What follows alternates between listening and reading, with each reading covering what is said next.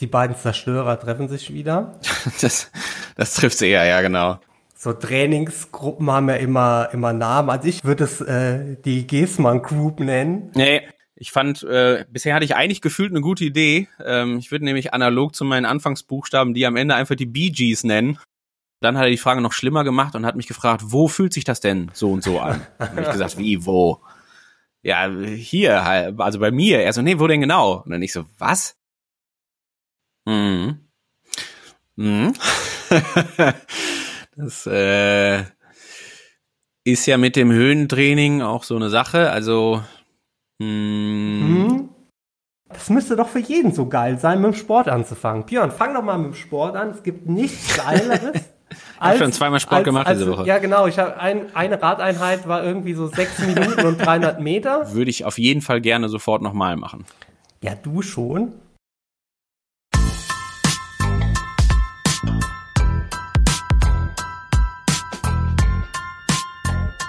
Doppelsechs meldet sich aus dem Winterschlaf zurück. Aber Spaß beiseite. Quasi trifft auf etc. pp. Und sie arbeiten heute etc. pp auf.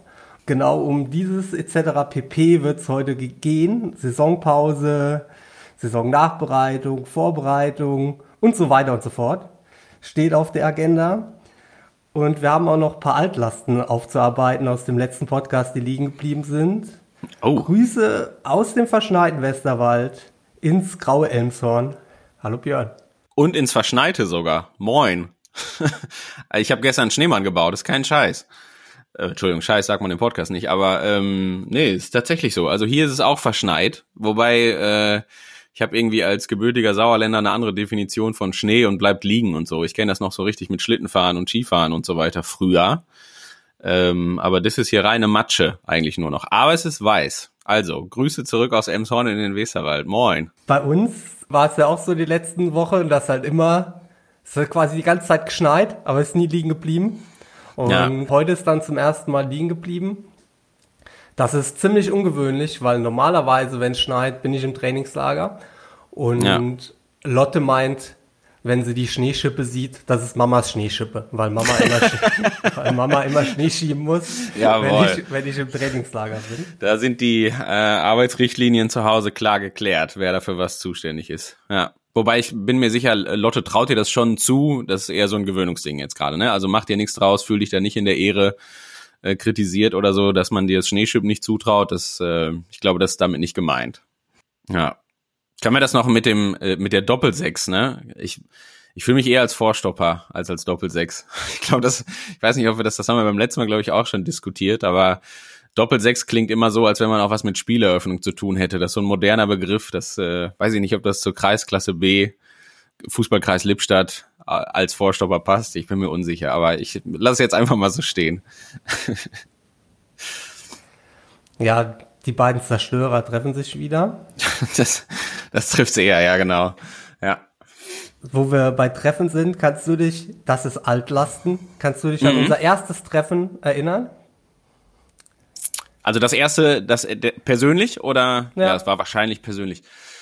Boah, das ist eine gute Frage. Ähm, also unser erstes persönlich, ich würde glauben,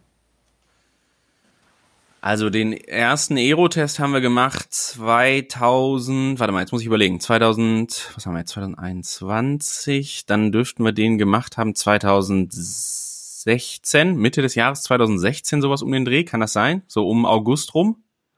Nee, aber ich würde sagen, äh, erster, erster Aero-Test, wann auch immer der jetzt war. Aber ich meine, also das ist ja auf jeden Fall schon relativ lange Zeit her. Es ist immer so, wenn ich mir die ersten Bilder unseres oder die Bilder unseres ersten Aerotests angucke, dann hast du immer noch ein weißes Skinfit-Outfit, hast ein durchaus älteres Rad äh, und so weiter. Von daher würde ich jetzt mal glauben, wir kennen uns jetzt seit, also persönlich seit ungefähr viereinhalb Jahren und haben uns beim Aerotest in Bütgen im Velodrom das erste Mal persönlich getroffen. Steile These. So, korrigier das.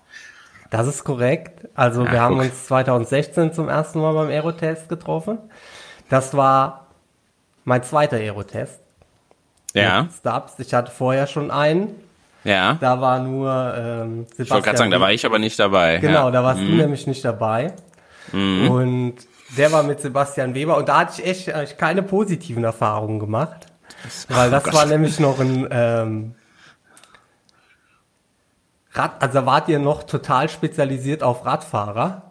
Ja. Und äh, das Credo dieses Aerotests war, also was bei mir hinten ankam, wir könnten dich ja. jetzt gut auf dieses Rad setzen, aber das kannst du als Triathlet ja eh nicht halten.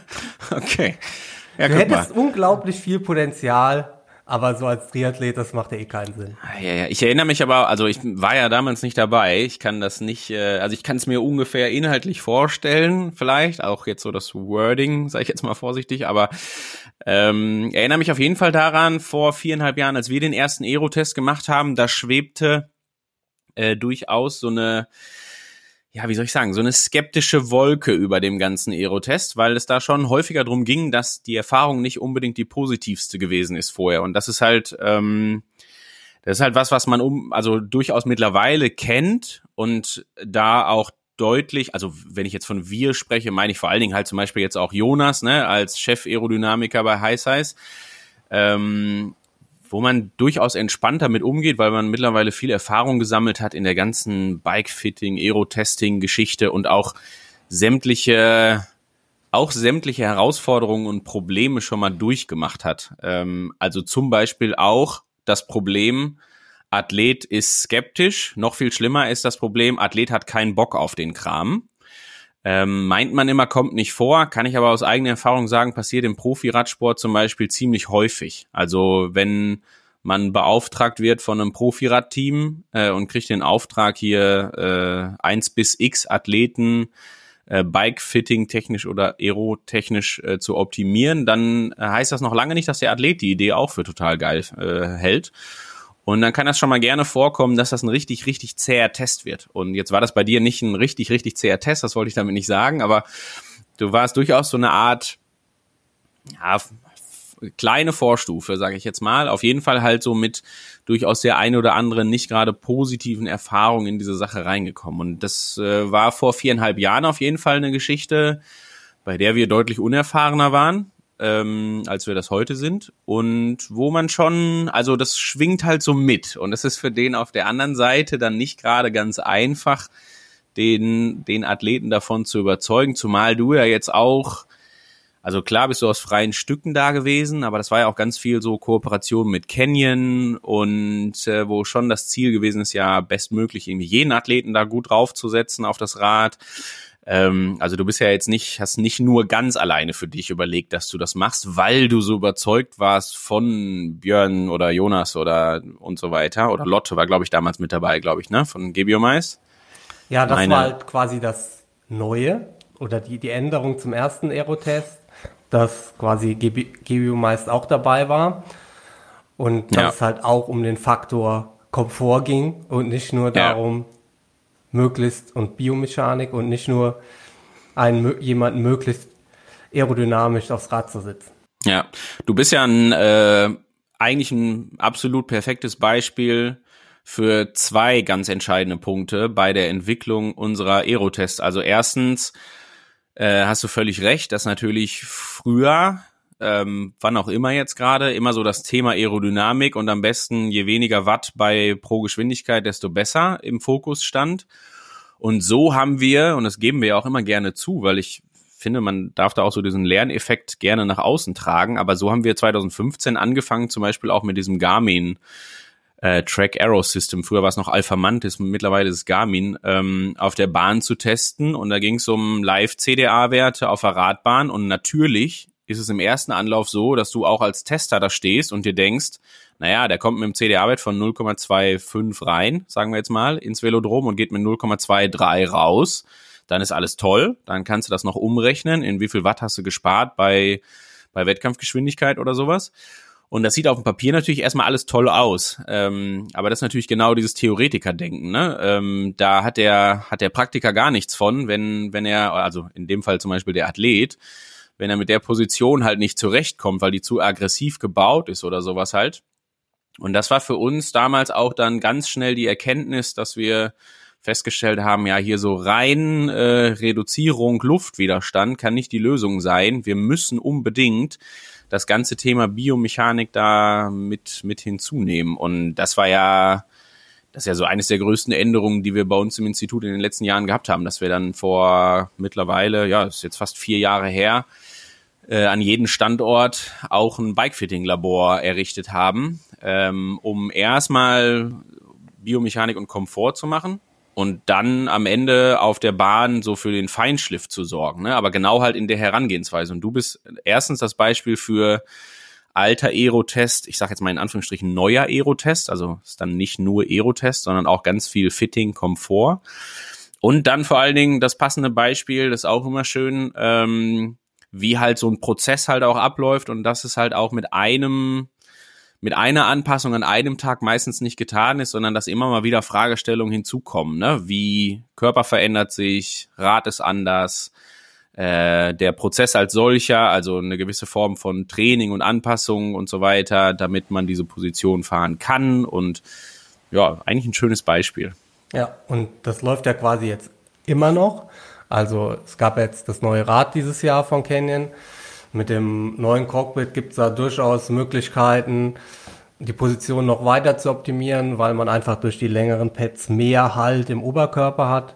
Verändert aber halt natürlich auch die Krafteinwirkung auf dem Körper, weil wenn man im Oberkörper mehr fixiert ist, wackelt man halt einfach irgendwo anders.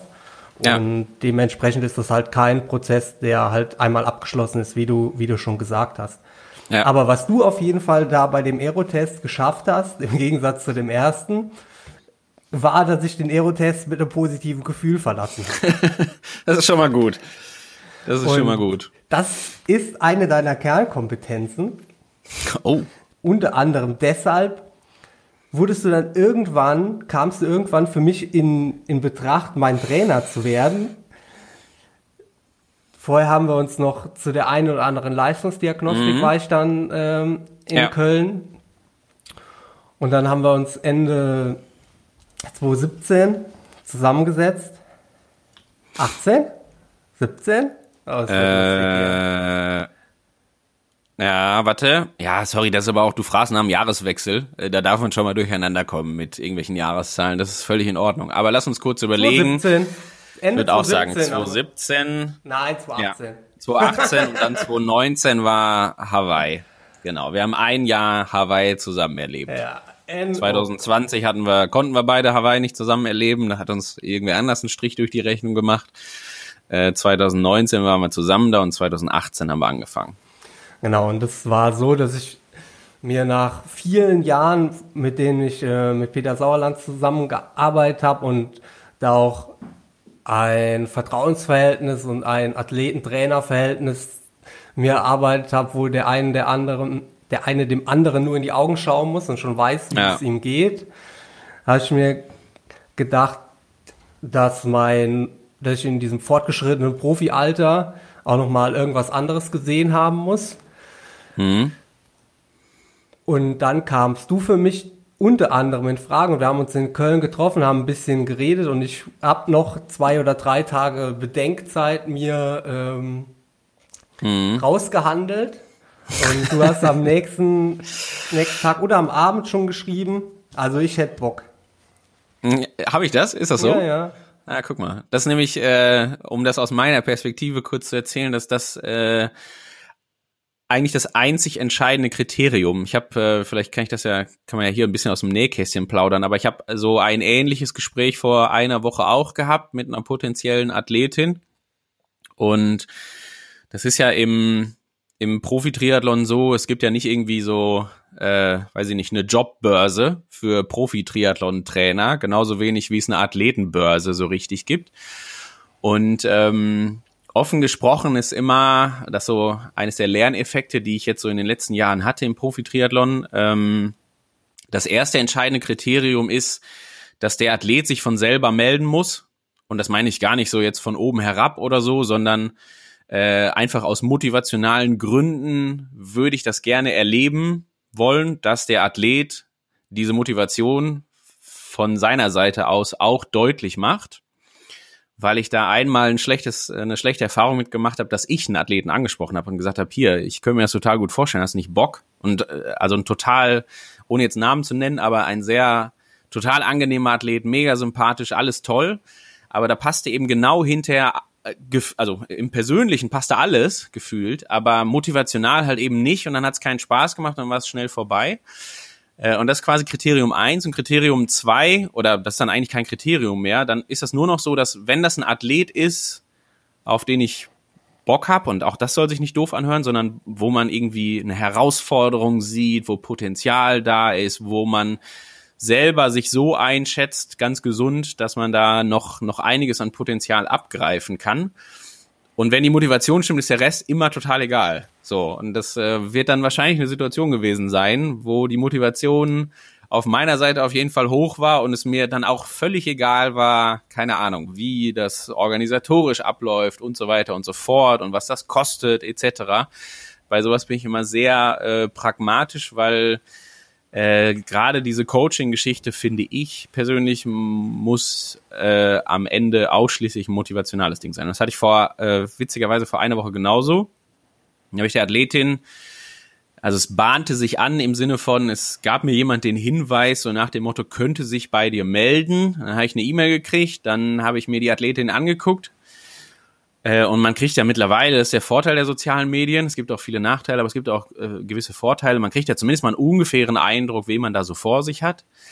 Ähm, und dann habe ich mit der telefoniert und dann war für mich klar, ja, auf jeden Fall finde ich total gut. Und dann habe ich auch, also die Leute gucken dann immer ein bisschen komisch, wenn ich sowas sage, wie ja, alles andere, äh, ne, hier das und das sind die ungefähren Rahmenbedingungen, such dir was aus, wie du es gerne hättest, so nach dem Motto. Ähm, und dann läuft das. Und ähm, so war das da genauso. Und dann wird das bei dir äh, ähnlich gewesen sein. Und bei, ich kann mittlerweile toi toi toi sagen, dass das bei allen Athleten so ist, die ich betreue, und es ist ja nur eine Handvoll. Also das halt immer die, ähm, die, ja, mehr oder weniger goldene Regel, die oben drüber steht. Es dürfen nie mehr, es darf nie irgendwie großartig äh, nicht mehr handelbar sein, sondern die Motivation muss immer an erster Stelle stehen und die kann nur da sein, wenn, wenn das alles ganz viel Spaß macht und wenn man das gut hinbekommt. Das könnte also nie mit 10 oder 15 Athleten funktionieren, weil dann ist es halt so, dann wird es irgendwann äh, ja so 0815 abarbeiten, sage ich jetzt mal. Und da habe ich keine Lust drauf. Jetzt hast du natürlich die Zuhörer und Zuhörerinnen natürlich mega Verloren. heiß gemacht, weil die natürlich unbedingt wissen wollen, wer, ja, so, so Trainingsgruppen haben ja immer, immer Namen. Also ich hätte ja, würde es äh, die Giesmann Group nennen, Ja. weil Gigi finde ich gut. Das äh, Nee. ist in der Computer, Computer, Computersprache auch so ein geflügeltes Wort. Wer der neue, wer die neue Athletin in der Giesmann Group ist. Du hättest übrigens auch dein, dein, äh, dein Institut, das du ja leider nicht alleine leitest, das hätte auch Giesmann Group heißen müssen. Das hätte sich irgendwie so, so Ich- förmlich angehört. So, Ja, ich- so nach einem ganz großen Ding. Ja, und Also ganz das- das große neue Dinge. Ding. Adidas, Giesmann Group, äh, BASF, also das sind so die, die, die Das ist Lieder. ja ganz große Dinger in der Außenausstellung sind jetzt nicht ganz so mein Ding. Ähm, ich habe aber schon für mich überlegt, wenn, du hast das gerade passend gesagt, man äh, heutzutage scheint es ja irgendwie Trend zu sein, dass man der Trainingsgruppe auch irgendwelche Namen geben muss, aber ähm, ich fand, äh, bisher hatte ich eigentlich gefühlt eine gute Idee. Ähm, ich würde nämlich analog zu meinen Anfangsbuchstaben die am Ende einfach die Bee Gees nennen. Aber die, kon die Trainingsgruppe gab's schon mal äh, und die haben Musik gemacht und so weiter. Deswegen weiß ich nicht, ob das so richtig gut wirkt. Aber ja, soll ich, muss ich das jetzt sagen hier bei diesem Millionenpublikum? Dann weiß ich Nee, ja muss, nee, musst du nicht sagen. Stimmt mal, das lassen, überlassen wir der Athletin, dass die quasi äh, damit rauskommt, wer ihr neuer Trainer ist. Es sind sogar zwei. Also es gibt zur neuen Saison, wenn ich das, äh, jetzt mache ich es noch ein bisschen spannender. Es gibt zwei neue Athletinnen. Es wurde äh, nach Patrick und dir auf jeden Fall, also das kann man ja, ich glaube, das hat ja wahrscheinlich jeder schon mal irgendwie mitgekriegt, aber ähm, es wurde auf jeden Fall Zeit für ein, ein Gegengewicht, äh, was das Geschlecht angeht. Deswegen habe ich mal für zwei neue Athletinnen, äh, nicht gesorgt, aber deswegen habe ich zwei neue Athletinnen für die neue Saison. Und damit ist dann aber auch gut. Ähm, das, das reicht dann auf jeden Fall auch. Jetzt sind das insgesamt fünf Profi-Triathleten, drei Männer, zwei Frauen. Ich finde das ganz gut gleichgewichtet. Und äh, ja, wer das ist, äh, ich gebe nochmal als eine deutsche Athletin und eine britische. So. Und äh, das lasse ich jetzt mal so stehen. Ja. Und dann gucken wir mal. Ich wollte vielleicht noch zu dem zu diesem Motivationsaspekt noch sagen, dass es zumindest mal bei mir im ersten Jahr und heute immer noch so ist und ich glaube, das schwingt da einfach mit, dass ich es dir halt auch beweisen wollte. Also, Mhm. Okay. das, ich weiß nicht, ob das bei anderen dann auch so ist, aber dass das, gerade wenn man den Trainer wechselt, bei mir halt einfach so war, dass ich es halt dann auch dem Trainer zeigen will. Und wenn man, wenn man halt dann von sich aus zu jemandem hingeht, dem man sagt, ja, dem willst du aber auch zeigen, dass du Triathlon kannst, das hilft auf jeden Fall weiter. Mhm. Und das ist ähm, auf der anderen Seite ganz genauso. Ich habe eben, wir kommen da gleich zu. Du hast ja hingeworfen, äh, ich soll mir überlegen, was mein was mein Triathlon-Highlight war in 2020. Da sprechen wir dann gleich drüber. loslegen. Kannst loslegen. Sollen wir schon? Mhm. Okay, dann bringe ich direkt den, den, den Übertrag quasi, weil ich habe mich nämlich gefragt, also das ist ja durchaus schwierig, nach so einem Jahr irgendwie einen Highlight rauszufiltern. Und ich habe mich jetzt gefragt, ob ich irgendeinen Wettkampf als Highlight sehen kann. Ähm, aber das Problem ist, kein Wettkampf in 2020 war so viel Highlight, wie es hätte sein können, wenn es ein normales Jahr gewesen wäre. Also als jetzt auch zum Beispiel wir beide oder Patrick und ich äh, in die Saison gegangen sind, da haben wir ja Pläne gehabt. So. Und äh, die Pläne sind ja komplett über den Haufen geworfen worden. Und dann war für mich jetzt irgendwie so, natürlich hatte das Jahr schöne, schöne Wettkämpfe. Also ich denke zum Beispiel, auch du jetzt, also ich weiß jetzt nicht, wie du dran zurück, also weiß schon, wie du dran zurückdenkst, aber ich weiß, du denkst jetzt nicht vollumfänglich toll dran zurück, an Polen zum Beispiel. Ähm, auch wenn das Ergebnis vielleicht jetzt nicht so ganz deinen Wünschen entsprochen hat, war das für mich, ähm, hätte das ein Highlight sein können, sage ich mal, als, als Wettkampf-Highlight, weil das so Wettkampfgefühl war. Und das, das mag ich total gerne daran. Also es geht dann nicht immer nur um das Ergebnis, sondern es geht ja irgendwie auch darum, ja, raus zu sein, an der Strecke zu stehen, die Vorgespräche zu haben, das Training vorher mache ich extrem gerne, äh, nochmal so die letzten Details zu besprechen und so weiter. Aber irgendwie hatte ich so die ganze Zeit das Gefühl gestern Abend, naja, so richtig ein Highlight war Polen jetzt auch nicht. Hawaii wäre eins gewesen oder Frankfurt oder was auch immer jetzt gerade, ne? Äh, Klagenfurt etc.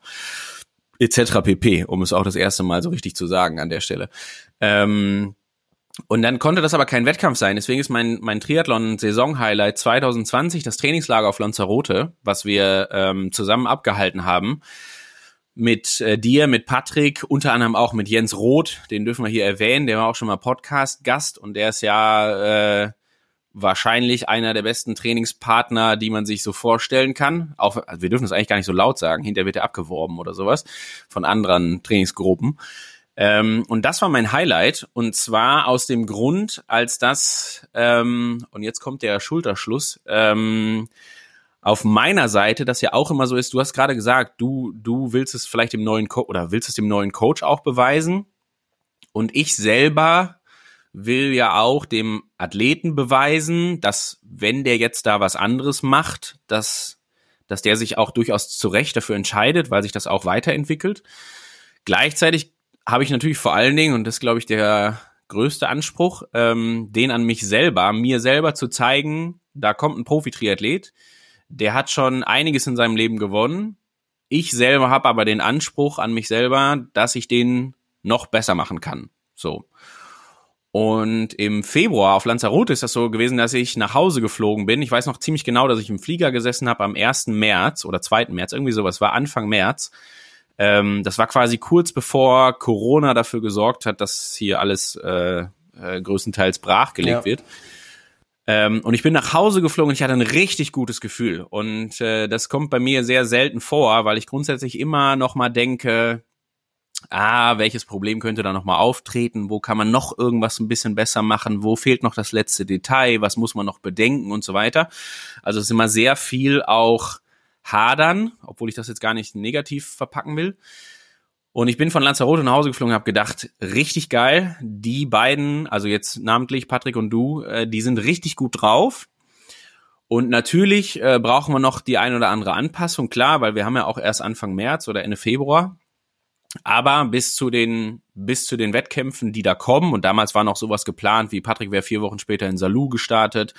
Wir beide hatten uns überlegt, irgendwie sowas wie Mallorca zu machen. Ne? Das wäre, glaube ich, am, korrigiere mich, 9.5. gewesen oder sowas.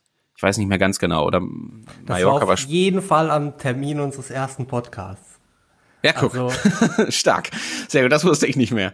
Ja, ähm, und da war für mich auf jeden Fall klar, so, wir haben jetzt Anfang März und ich wusste ganz genau, okay, die nächsten, sagen wir jetzt mal, weiß nicht, neun Wochen, die wir, die Boris noch an Training vor sich stehen hat, die nutzen wir hier und da und hierfür. Und dann wird er auf Mallorca und dann muss ich das gedanklich in meinen Zahlen verpacken für mich selber. Dann wird er auf Mallorca äh, oder beim ersten Wettkampf irgendwie bei äh, 94 Prozent stehen und wenn der dann in Frankfurt startet, sind es 100. So, oder 99. Optimal geht, also perfekt ist wahrscheinlich selten, ähm, aber 99. Und das, das ist für mich mein Highlight gewesen, äh, das, auch das, vielleicht das Gefühl auf dem Rückflug, weil natürlich das auch mit so einem gewissen Druck dann einhergeht. Ne? Also der, der Druck von dem Athleten, also der will natürlich besser werden, logisch, sonst würde der nicht die, das Training und so in meine Hände auch legen äh, als aber auch mein eigener Anspruch. Und dann kommt sicherlich auch noch so ein bisschen, äh, muss man auch fairerweise sagen, das war für mich in 2020 durchaus nochmal neu. Oder ja, neu vielleicht nicht, aber äh, deutlicher. So dieser, auch der Druck der Öffentlichkeit, ne? Ich sag mal so jetzt mit, mit Patrick, ähm, hast du dann ja, hat man sich ja durchaus einen Athleten ausgesucht, der äh, schon mal einiges gewonnen hat, der dann auch ein schlechtes Jahr hinter sich hatte. Aber ja, also meine, machen wir uns nichts vor, wenn du mit dem in Frankfurt Sechster wirst, dann kannst du das nicht als Erfolg verbuchen, ne? egal wie schön die Tage und ja. das Training vorher waren und wie gut man sich verstanden hat oder sowas. Und da lastet natürlich so ein gewisser Druck drauf, der, der war auch für mich, also ich habe halt, man merkt natürlich schon, dass so ein bisschen da deutlich mehr Öffentlichkeit drauf ist. Ne? Es rufen nicht deutlich mehr Journalisten an und wollen wissen, wie geht's ihm denn jetzt eigentlich und so. Und ähm, dann, dann, dann merkt man schon, dass das andere Leute auch mitkriegen wollen. Und dann halt zu wissen, Ende Februar, äh, nach durchaus schwierigen Anfängen mit, äh, kam von Hawaii wieder, war lange krank und so weiter und so fort. Und man startet zusammen, hat einen Plan und der geht bis zu dem Zeitpunkt total auf. Das ist ein richtig gutes Gefühl und das war, deswegen ist das mein Triathlon-Highlight 2020. Ja, und ist das bei dir auch so? Weil ich habe mir so Gedanken um meine Highlights gemacht und dabei ist mir aufgefallen, wie so Erinnerungen bei mir funktioniert. Und das ist halt so, dass ich mir so meistens so so kurze Videosequenzen, so Art Videosequenzen so im Kopf habe. Also sagen wir mal, es gibt ja viele, die sagen, Herr Zieleinlauf, da kann ich mich, mhm. Patrick sagt Hawaii, da kann ich mich also an jede Sekunde dieses Zieleinlaufes mhm. von Palani Road erinnern. Bei mir mhm. ist das mhm. beim Zieleinlauf jetzt so, da kann ich mich, also wenn es ein guter Wettkampf ist, kann ich mich an gar nichts mehr erinnern. Aber wenn ich jetzt so an, an dieses Jahr zurückdenke momentan, dann da habe ich so zwei Videosequenzen, kurze Videosequenzen und weiß genau, wie ich mich da mhm. gefühlt habe. Mhm. Ist das dann quasi bei dir auch so, dass du dich daran erinnern kannst, wie du in dem Flugzeug saßt und wie du dich da gefühlt hast? Oder funktioniert das also, anders? Wir können jetzt gleich den Exkurs machen zu Persönlichkeitstypen und so weiter, aber dann sitzen wir morgen wahrscheinlich noch hier und dann artet das aus, dann machen wir eine eigene Podcast-Folge zu. Ähm, das ist aber aufgrund der Persönlichkeitstypen, ohne zu tief ins Detail zu gehen. Und Patrick und du, ihr habt da durchaus eine äh, eine, eine Eigenschaft, die ihr deutlich mehr habt, als ich die habe. Und ich weiß das ja Gott sei Dank quasi über euch beide. Also nicht nur gefühlte Wahrheit, sondern auch niedergeschrieben in psychologischen Analysen. Und von meine Persönlichkeit kenne ich auch äh, und auch niedergeschrieben in psychologischen Analysen. Und ich habe ganz große Probleme, Situationen mit einem Gefühl zu verbinden. Also ich brauche immer von von außen irgendwas, was äh, mir sowas wie ein Signal gibt, damit ich dann denke, ah, dann kann ich eigentlich ein gutes Gefühl haben. Also es ist nicht so, dass erst das Gefühl kommt und ich dann denke, boah, da habe ich ein richtig gutes Gefühl, da bin ich morgens aufgestanden und habe gedacht, heute wird ein geiler Tag, so nach dem Motto. Äh, sondern ich habe im Flieger gesessen und es war ja deswegen auch zum Beispiel erst am Ende des Trainingslagers und ich wusste, das ist hier gut, weil, und jetzt kommt das von außen dazu, die gefahrenen FTP-Tests geil waren, die Schwimmtests gut waren, die Stimmung im Trainingslager gut waren, das Miteinander gut war, alle Trainingseinheiten perfekt funktioniert haben. Beide Athleten so dieses, äh, dieses Level aus zwar Ermüdung hatten, was man halt am Ende des Trainingslagers hat, aber trotzdem zu keiner Zeit überfordert gewesen sind, wir auf der Laufbahn gewesen sind, 400 Meter Läufe gemacht haben und so weiter, auch die gut funktioniert haben und so weiter und so fort. Also so ein ganz, ganz großes Sammelsurium und das ja so die, vorher quasi, kann man sich vorstellen, wie so eine Art äh, Liste, die ich dann habe, wo ich mir denke, okay, dies will ich haben, das will ich haben, das will ich haben, das möchte ich haben. Und wenn die Liste am Ende abgehakt ist, dann ist so ein bisschen das Signal so, jetzt kannst du ein gutes Gefühl haben. Und mit Gefühl ist ganz schwer. Also schwierigste. Frage, die mir jemals in meinem Leben gestellt wurde, war mal von meinem äh, Psychologen, mit dem ich viel zusammenarbeite, äh, wie fühlt sich das an? Also habe ich eine Situation geschildert und dann hat er mich gefragt, wie sich das anfühlt.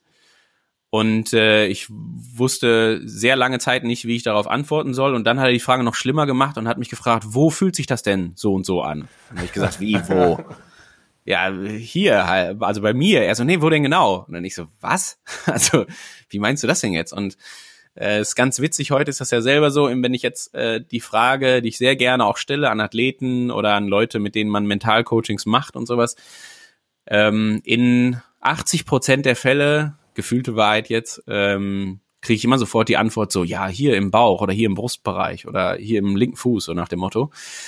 Und die Leute können das immer extrem präzise erfassen. Und ich sitze dann da und denke mir so, ja, okay, das ist normal, dass sie das können. Das ist völlig, das ist mit der Persönlichkeit zu beginnen. Wie die das machen, keine Ahnung. Habe ich, hab ich gar keine Idee. Also wie du jetzt gerade eine Videosequenz mit dem Gefühl verbinden kannst, keine Ahnung. ja, genau. Das werden wir jetzt gleich nochmal quasi am, am lebenden Objekt äh, erklären. Und für die, für Mentalcoaching und Persönlichkeitstypen, also für Mentalcoaching kann man ja auf deinen Podcast Schankmals Mentalcoaching nochmal verweisen, wer sich da äh, nochmal genauer mit ähm, beschäftigen will. Und wir haben in unserem ersten Podcast auch schon ein bisschen über unsere Persönlichkeitstypen mhm. gesprochen. Also da könnte man das nochmal vertiefen. Und ich äh, erzähle mal kurz meine zwei Videosequenzen. Sehr gerne. Ich bin auch jetzt echt gespannt. Videosequenz 1 war der Corona-Bus in Gdynia. Und zwar vor dem Rennen ähm, bist du mit dem mit eurem Ford Bulli ja. aus äh, ah, okay, Elmshorn ja. angereist ja. und wir alle waren froh, dass, dass das erste Rennen der Saison dann tatsächlich stattfinden sollte. Ja. Und stimmt du warst erkältet und musstest äh, auch eine Maske aufsetzen. Also quasi das, was wir das, das steht für mich einfach so symptomatisch für das ganze Jahr, ja. dass ja. wir dann zu dritt wie so eine Baustellengruppe ja. in diesem in diesem ja. Bulli saßen, weil du ah. nämlich auch noch eine Waschmaschine hinten drin hattest und deshalb die Sitze ausgebaut hattest. Und da saßen ja. wir halt da vorne wie die drei Jungs von der Baustelle. Ja. Eine hatte noch eine Maske an, so Corona-mäßig. Ja. Und äh, sind dann auf die Strecke gefahren. Das ist quasi so mhm. mein, meine Videosequenz, die so ein bisschen symptomatisch für das ganze Jahr steht. Ja, es gab schon irgendwie was, ne? Aber mhm. Corona spielte immer so ein bisschen mit. Das ist ja eines meiner ganz großen Hoffnungen, die ich habe, dass äh, nach Corona die Leute lernen, dass wenn sie krank sind, auch weiterhin eine Maske tragen. Das habe ich schon ganz am Anfang, das habe ich schon im März, glaube ich, die ersten Male gesagt, dass ich da ganz großen Zugewinn sehe. Häufiger Händewaschen, Desinfektionsmittel und wenn man krank ist, Maske tragen. Jede Grippe würde deutlich geiler verlaufen auf jeden Fall. Und so war das. Du hast recht. Ich habe mich, ähm, das ist zum Beispiel auch eines der Punkte, wenn ich an Gdynia denke. Äh, wir kommen gleich zu deiner, Entschuldigung, ich wollte nicht unterbrechen bei Videosequenzen. Aber wenn ich an Gdynia denke, dann denke ich zum Beispiel überhaupt nicht dran, dass ich da wirklich hundsmiserabel krank war. Also vorher, in Gdynia selber ging's, aber nachdem man dann natürlich viel drinnen, draußen, drinnen, draußen rumschreien an der Strecke und so, da war es die Tage danach echt eine Katastrophe. Aber das verbinde ich überhaupt nicht damit. Also das vielleicht so ein bisschen geht das in die gleiche Kerbe. Also ich würde jetzt nicht das Gefühl, mir geht's beschissen, mit Gdynia verbinden, weil da denke ich eher auch wieder an sowas wie, weiß ich nicht, ne, so wie du sagst, erstes Rennen, dann an Rennverläufe, würde ich glauben, dass ich die heute noch gut wiedergeben kann, wie ich an einer an dieser, du erinnerst dich, dass ich auf der Radstrecke bei Kilometer, weiß nicht, 65 oder so hätte ich jetzt vorsichtig gesagt, oder 60 gestanden habe an diesem leichten Anstieg, wo ich eigentlich ge gehofft habe, da muss jetzt Boris hoffentlich schon ganz vorne mit dabei sein. Dann kam hier der Däne, der viel zu weit vorne war, also was ich das habe ich logisch überhaupt nicht verpacken können. Das hat mich maßlos überfordert. Ich habe gedacht, das wäre irgendwie ein trainierender Hobbysportler. Das passt aber wiederum auch nicht zu seiner Konstitution. Ja, solche Sachen. Und äh, Krankheit gar nicht. Also habe ich nicht auf dem Schirm, aber hast völlig recht. Äh, habe ich Maske, habe ich die, habe ich die, ich habe die hinterher nicht konsequent getragen, oder? Also wir, ich habe auf Abstand vorsichtig oder nicht vorsichtig geachtet, sondern geachtet, weil da bin ich normalerweise immer sehr, sehr penibel. Aber ich kann mich nicht so richtig dran erinnern, dass ich die dass ich die dann jedes Mal getragen habe. Mit, haben wir nochmal zusammen im Auto gesessen? Nee, nicht mehr, ne? Nee, im, naja. im, Auto haben wir dann nicht mehr gesessen. Wir saßen dann nur noch am Abend beim, beim After-Race-Dinner. mhm. bei der Zielverfolgung ja, sozusagen. Und. Äh, da habe ich dann, habe ich persönlich drauf geachtet, Abstand zu halten. Also ich ja. wollte da, da nicht unbedingt direkt neben dir sitzen. Nee, völlig okay. Da konnte ich aber schon wieder Bier trinken, also so schlecht kann es ja. mir nicht gegangen sein. Ja. Und mhm. Videosequenz 2. Jetzt bin ich auch wieder gespannt. Zwei ist vom Xterra Schleiden, den habe ich hier noch gar nicht so richtig erwähnt, weil der nicht so ein schönes Ende genommen hat. Ich muss, habe mich im Rad auf die Nase gelegt und musste aussteigen, weil, also ich bin nicht ausgestiegen, so habe es zu Ende gebracht, aber ich brauchte Hilfe von außen, damit mein Rad wieder fuhr und ähm, habe dann die Wertung quasi annullieren lassen im mhm. Ziel. Aber es war so, dass man da zum ersten Mal habe ich mich da, hat sich für mich wieder so nach richtigem Rennen angefühlt. Also Gdynia war ja auch schon, waren ja auch schon Rennen und ich hatte vorher auch schon andere Rennen, ähm, wie zum Beispiel Frankreich, wo tatsächlich, das war halt auch ein größeres Rennen. Mhm. Aber hier war es einfach so, dass mich die Leute am Rand gekannt haben. Und in Frankreich und Gdynia war mhm. quasi keiner da. Und mhm. das hätte ich mir vor dieser Saison auch nie wirklich, ich hätte das nie auf meine, meine Fahnen geschrieben, dass mir das was bedeutet, aber ich habe einfach gemerkt und mir ist es, oder mir nie eingestanden, hätte ich, ich hätte mir vorher nie eingestanden, dass ich diese Anerkennung brauche. Aber ich habe es gemerkt, dass mir das quasi nach den Jahren Profi-Triathlon, dass das tatsächlich schon bei mir so in Fleisch und Blut übergegangen ist, dass ich die bekomme. Und wenn die, wenn die nicht da ist, dann fehlt's. Und zwar die Szene, die mir so im Hinterkopf bleibt. Ähm, ich bin die Radstrecke vorher abgefahren und dann fuhr man in einem relativ dunklen Wald eine richtig steile Rampe hoch, wo man sich wirklich konzentrieren musste, dass man da nicht absteigen. Mhm. Mit dem Mountainbike bedeutet, du hast ganz weit vorne auf der Sattelnase gesessen, dass das Rad mhm. vorne nicht hochgeht, mhm. im allerkleinsten Gang und musstest dich halt konzentrieren, dass der Grip am Hinterrad nicht abreißt, weil sonst wäre es halt vorbei gewesen. Mhm. Und in diesem dunklen Wald, fünf Kilometer vom, von Startziel weg, also wirklich am mhm. anderen Ende des Kurses, da standen dann halt zehn, zehn Leute. Und jetzt mhm. habe ich mir gedacht, oh Mist, das wird jetzt quasi der, der Härtetest hier, ob, mhm. du, ob du Mountainbike fahren kannst. Und ich mhm. fuhr dann in diese Steigung rein und zwar mucksmäuschen still. Und die haben mich dann quasi so den Berg halb hochfahren lassen. Mhm und dann oben raus angefeuert. Also es war so mega geil. So, also ja. es war so diese Mischung, dass also sie hätten, mhm. als hätten die komplett verstanden, also haben wahrscheinlich komplett verstanden, wie so ein Athlet so tickt, was der braucht. Ne? Also mhm. am Anfang so dieses Konzentrieren lassen, dass das jetzt funktioniert und dann, er hat sie quasi gleich geschafft, jetzt wird's halt auch nicht mehr schief gehen. Und mhm. dann haben die da quasi so ein Feuerwerk abgefeuert. Auch bei so einem wirklich kleinen Wettkampf irgendwo mhm. in der Eifel das war einfach mega geil. Und dann ja. habe ich halt, also das ist so diese Erkenntnis, dass ja, also ich mache Profi-Triathlon nicht nur für mich, also ich mache es schon für mich, weil ich äh, quasi diesen Zuspruch von außen dann auch gerne habe, aber das hätte ich mir halt vor diesem Jahr, ist mir das nie so bewusst geworden oder ich hätte nie das als Motivation für Triathlon gesehen, sondern mhm. ich hätte mhm. vorher immer gesagt, ja, ich trainiere gerne. Ähm, das ist schon meine Leidenschaft, draußen in der Natur zu sein und besser zu werden. Aber dass diese Anerkennung auch ein Teil meiner Motivation ist, das hätte ich mir mhm. vorher einfach, hätte ich mir nie eingestanden und jetzt muss ich es mir eingestehen und es gibt mir tatsächlich auch so ein bisschen Panik für so die Zeit, wenn das mit der Anerkennung mal vorbei ist. Ne?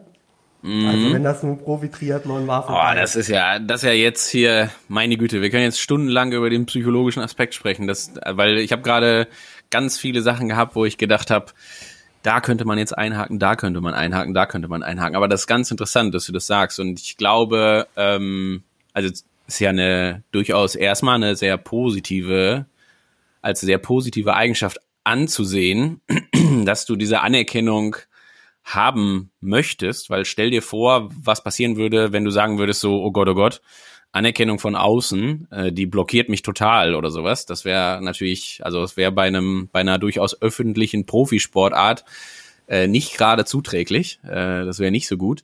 Dann habe ich gleichzeitig gedacht, ähm, und das ist ja immer das, was äh, gerade wenn es um Motivation, Mental, Psychologie und Co. geht, ähm, was ich am Triathlon immer so besonders finde, weil wenn man an Profisport denkt, auch jetzt bei Motivation von außen, dann kennt man Fußballstadien, man kennt äh, Dart-WM, so, alles noch viel kleiner und noch viel direkter. Und was man aber nicht so kennt, äh, für, für, und das, also erlebe ich ja dann immer, wenn ich an einer, bei einem Wettkampf dabei bin, weil ich suche mir ja durchaus auch bewusst Punkte aus, bei denen auch nix los ist. Also bei denen wirklich dann kein Schwein, um so zu sagen, steht. Ähm, zum einen, weil ich gerne die Informationen, die ich weitergeben will, sinnvoll durchgeben will, ohne dass mich einer stört. Zum anderen aber auch, weil, ja, muss man einfach klar sagen, ne, so ein Triathlon-Rennen auf der Radstrecke halt für gewöhnlich auch, wenn das nicht gerade irgendwie, weiß nicht, die Challenge in Rot ist oder vielleicht auch noch Frankfurt mit irgendwie vier, fünf Highlights. Und ich meine, diese vier, fünf Highlights hat wahrscheinlich, hat wahrscheinlich auch jedes große Rennen, aber so ein ganz großer Teil der Strecke findet halt auch ohne externe Motivation statt, sage ich mal. Ne? Also wo man einfach auch ganz alleine auf sich gestellt ist oder vielleicht noch auf die Mitstreiter, aber wo man auch viel, viel Kilometer alleine unterwegs ist. Und äh, deswegen finde ich das auch gleichzeitig psychologisch so spannend, weil das natürlich extrem herausfordernd ist, ne? beides irgendwie verarbeiten zu können. Also zum einen zu sagen, so hier, wenn ich dann auf einen Ali Drive einbiege und ich habe die letzten Meter vor mir, ja, da laufe ich auch noch mal die letzten 400 Meter bis zum Ziel auch noch mal ein bisschen schneller, weil, ne? Aber gleichzeitig natürlich auch draußen, wenn du Richtung Flughafen unterwegs bist und es ist halt mucksmäuschen still und kein, keine Sau steht da, musst du es natürlich auch hinbekommen, dich selber dann wieder zu motivieren. Und dieser, das ist ja ein Wechselspiel, das ist ja Wahnsinn bei so einem Triathlonrennen. Und das hast du ja, na klar ist das im Fußballstadion auch, da kannst du auch ausgepfiffen werden und angefeuert werden, aber du hast ja immer irgendwie so ein Grund, so ein Grundrauschen, sag ich mal, ne? Und das ist ja was, was beim Triathlon echt ähm, und dann je nachdem, wo du startest, also so wie du sagst, in Schleiden kennt man dich. In Polen würde ich sagen, war die Stimmung den Umständen entsprechend okay, aber es war halt niemand da. Also da war ja, das war für mich, ich bin nach Hause gefahren und habe gedacht, alles klar, wenn jedes Profi-Triathlon-Rennen mit so wenig Zuschauern abläuft, dann ist es überhaupt kein Problem, das auch in Zeiten von Corona auszutragen, so ungefähr. Also es war für mich ein totaler Lichtblick, weil ich gedacht habe, ja, so kann's laufen. Also darf halt einfach nur keiner am Rand stehen. Dann ist das halt, gibt's ganz viele Sachen, die man hier machen kann mit Maske und äh, hier äh, die die Presse oder die das Athletenbriefing irgendwie via Zoom und so, ne, kann alles funktionieren und klappt und können wir die nächsten Wochen gerne wieder machen. Klappt natürlich nicht am am Heartbreak Hill oder weiß ich nicht, am Solarer Berg oder so, ne? Da funktioniert das halt nicht. Aber ja, das war halt spannend. auch das, was mir in Polen halt gefehlt hat. Also auch gerade im Vergleich zu den Jahren davor. Ich war ja schon zweimal vorher mhm. in Gdynia und da war das Rennen halt ist halt später gestartet. Wir waren jetzt halt ultra früh sonntags und da war da unten am Strand richtig die Hölle los, ne? Also ja, ja, da waren halt vorstellen. die Badegäste und so und jetzt waren wir halt auch später im Jahr, da waren halt auch wenig Badegäste und das hat bei mir dafür auch gesorgt, dass da neben dem, dass meine Leistung da nicht so hundertprozentig gepasst hat, auch nicht so dieses Rennfeeling einfach aufkam. Mhm. Du hast recht. So ist es natürlich auch einfacher, Corona-konforme Rennen durchzuführen. Und das war ja auch die Absicht von dem, von dem Veranstalter. Die haben ja auch gesagt, bleib, bleib zu Hause. Also zu, ja. den, zu den Leuten. Ja. Was, äh, wie würdest du das Rennen bewerten am Ende von einer, auf einer Skala von eins bis zehn? Eins ist blöd und äh, 10 ist perfekt. Wo würdest du es von der vom vom Rennfeeling her und ich beziehe es mal nur aufs Rennfeeling, nicht aufs Ergebnis oder so, wo würdest du es vom Rennfeeling her einordnen? Ja, aber also bei mir hat es halt echt lange gedauert, bis ich so oder das Rennfeeling kam bei mir einfach nur partiell auf. Mhm. Was eigentlich dem Starterfeld überhaupt nicht gerecht wurde. Ja. Mhm. Aber es liegt halt immer an meiner Perspektive. Bedeutet, dass ich halt mehr oder weniger alleine geschwommen bin beim Radfahren, die, die Leute quasi stehen gelassen habe, an denen ich vorbeikam und beim Laufen stehen gelassen wurde. Das heißt, da waren noch andere Leute im mhm. Feld, aber das habe ich quasi gar nicht, habe ich gar nicht so mitgekriegt. Mhm. Okay, also du beschreibst aber das dann eher jetzt am, am Rennverlauf, sage ich mal, Starterfeld und jetzt gar nicht mal so viel an, an den äußeren Faktoren. Nee, an den äußeren Faktoren muss man schon sagen, dass das ein gut organisiertes Rennen ist, wo man wo man alles hätte umsetzen können, was ein Profirennen ausmacht. Also mhm. Also die Radstrecke war so, dass das quasi, dass man überhaupt keinen Stress mit anderen Leuten hat. Das gibt es ja schon mal, zwei, zwei oder drei Rundenkurs mit viel Verkehr, mhm. wo man Abstände manchmal schwer einhalten kann. Die Laufstrecke war so, dass man schnell laufen konnte und manchmal auch und auch Leute gesehen hat. Also es ist von der Organisation und halt man muss halt auch sagen, das Starterfeld war halt einfach wahnsinnig gut. Ne? Also das ist ja halt auch so ein Ding dieser Corona-Saison dass halt, wenn Rennen waren, waren die halt auch immer geil besetzt, was halt einfach die Jahre vorher einfach überhaupt nicht war. Ne? Also ja. da waren dann in, in Polen vielleicht, ja, vielleicht drei, drei Leute, die das Rennen gewinnen konnten, fünf, die aufs Podium kommen konnten und ja. dieses Mal, ja, Patrick ist Dritter geworden. Ich denke, das, das spricht ja schon Bände, ne? Und dafür muss er sich strecken. Also ja. das war nicht äh, äh, ein dritter Platz, den man sich mal eben problemlos erlaufen hat, sondern da musste man richtig viel für tun für den dritten Platz. Auf jeden Fall. Also sehe ich, bin ich total bei dir. Das gleiche wie in Daytona auch, ne? Das ist wie, das ist wie eine Weltmeisterschaft gewesen, ja. quasi auf einer Mitteldistanz. Ja. Aber mhm. wo wir gerade schon bei, bei den kritischen Punkten sind, ist, das ist die erste Saison seit Jahren, also seitdem ich Profi-Triathlon mache, ist, wo ich keinen, keinen Sieg hatte. Das finde ich eigentlich gar nicht so schlimm. Also klar, mhm. außer in, in Schleiden vielleicht, und da muss man ganz ehrlich sagen, mit dieser Laufstrecke, die halt auch ein Traillauf gewesen ist, wäre es halt auch noch mega eng geworden. Hatte ich auch nirgendwo die Chance, das Rennen zu gewinnen. Aber ich verlasse dieses Jahr quasi mit der, nicht mit der Sicherheit wie die vergangenen Jahre, mhm. dass ich international konkurrenzfähig bin. Also wenn mhm. ich mir 2019 anschaue, das war halt auch kein optimales Jahr, wo ich halt nach Kalmar wieder verletzt war. Aber mhm. ich war halt in Kalmar, äh, bin ich zum ersten Mal deutlich unter acht Stunden geblieben. In Hawaii hatte ich auch das Gefühl, dass, äh, dass ich da, wenn ich dann noch einen einigermaßen guten Lauf äh, über die Runden bringe, dass ich dass ich da auch in dem Bereich bin, wo ich die Jahre vorher war. Und dieses Jahr war es halt einfach immer so, dass, dass ich klar an den Rennen da war, aber nie das Gefühl hatte, hier, hier bin ich so, so voll international konkurrenzfähig. Und das ist halt einfach so das, was mich dieses Jahr so ein bisschen ratlos ja. hinterlässt. Klar, ja, völlig verständlich, ne? Ich glaube, dass äh, da heute eine Umfrage unter allen Profi-Triathleten machst, dann wird das jedem so gehen. Also zumindest das, was ich so mitkriege, jetzt quatsche ich ja nicht nur mit den, mit den, mit den eigenen Athleten, sondern auch mit den anderen ähm, oder mit einigen anderen, aber das, das zieht sich halt so durch, dass niemand weiß, das ist ja schon bei den Rennen so gewesen, niemand wusste, wo er steht. Also das, das, du siehst das ja auch zum Beispiel in Daytona, wenn du dir anschaust, wie viele Leute das Rennen einfach vorzeitig beenden müssen, äh, und jetzt mal nur das. Jetzt reden wir noch nicht von irgendwie Platzierung, wo man sagen würde, ja, aber warum war der denn da und der nicht da und warum war da plötzlich jemand vorne, den keiner auf dem Schirm hatte und so weiter.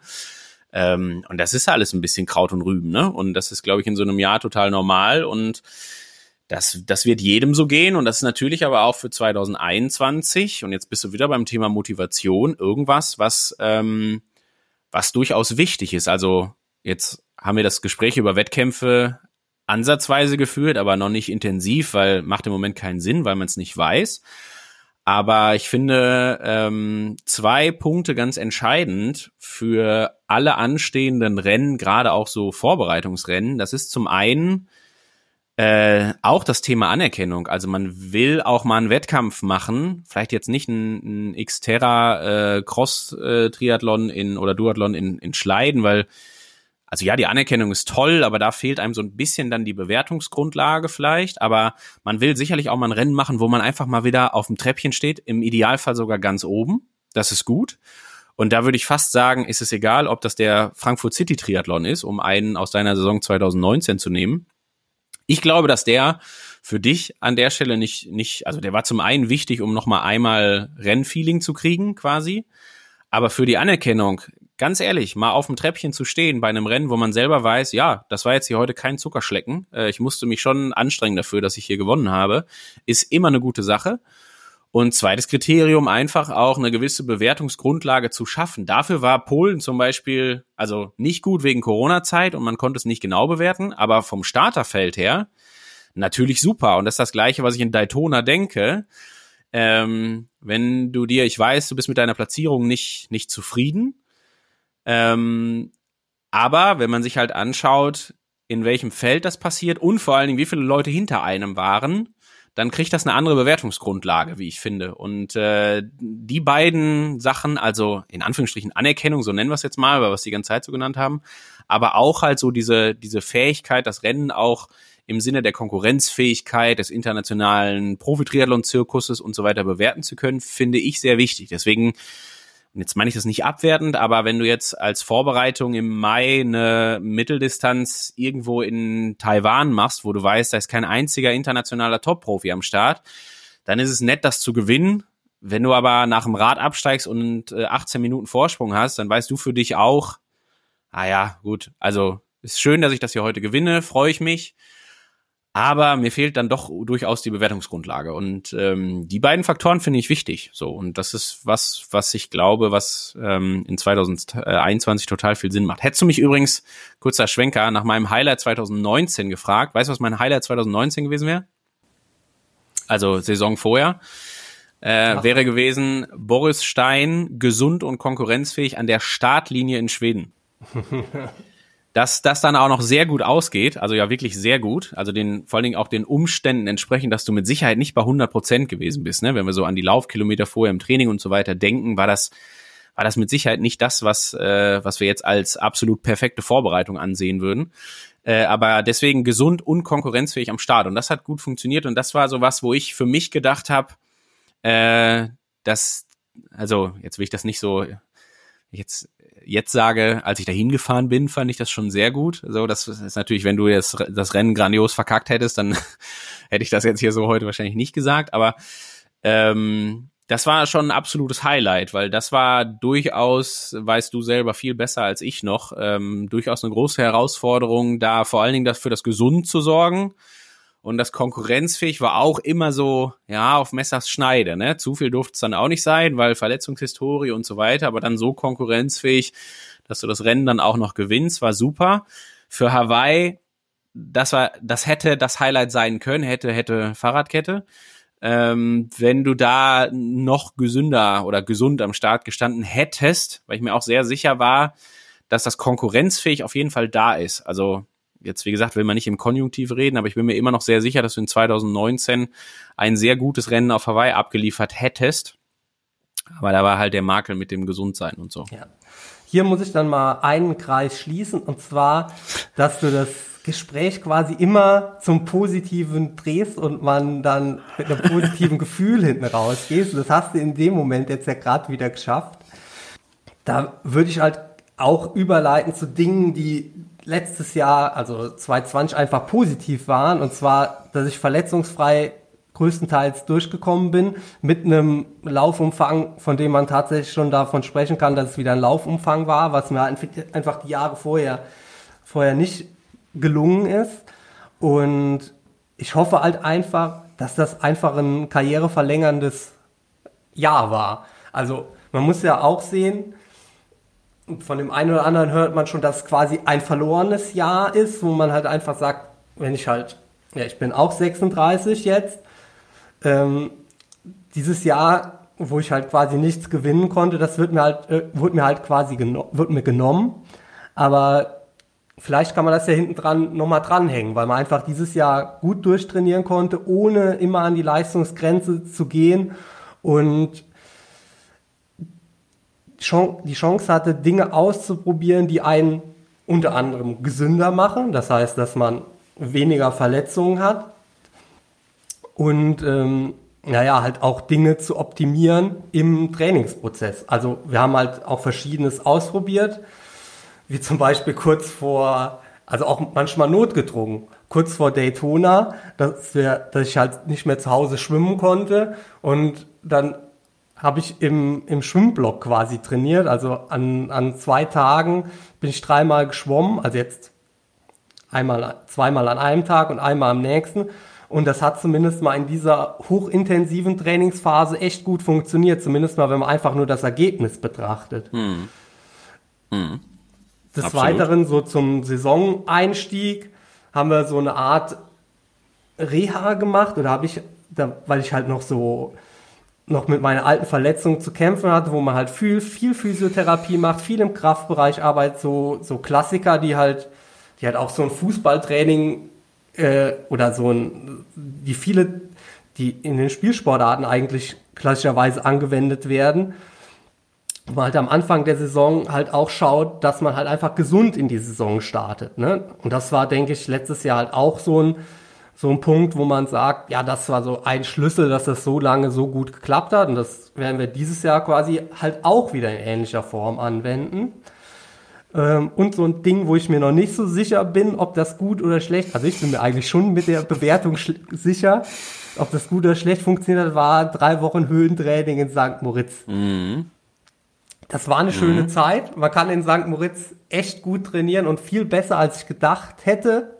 Also mhm. gerade Laufen ist ja echt ein Traum und die Gruppe war super. Also mhm. da hatte ich echt eine gute Zeit. Aber ob das mich jetzt physiologisch weitergebracht hat, würde mhm. ich doch mal in Zweifel ziehen. Aber ich habe es ausprobiert.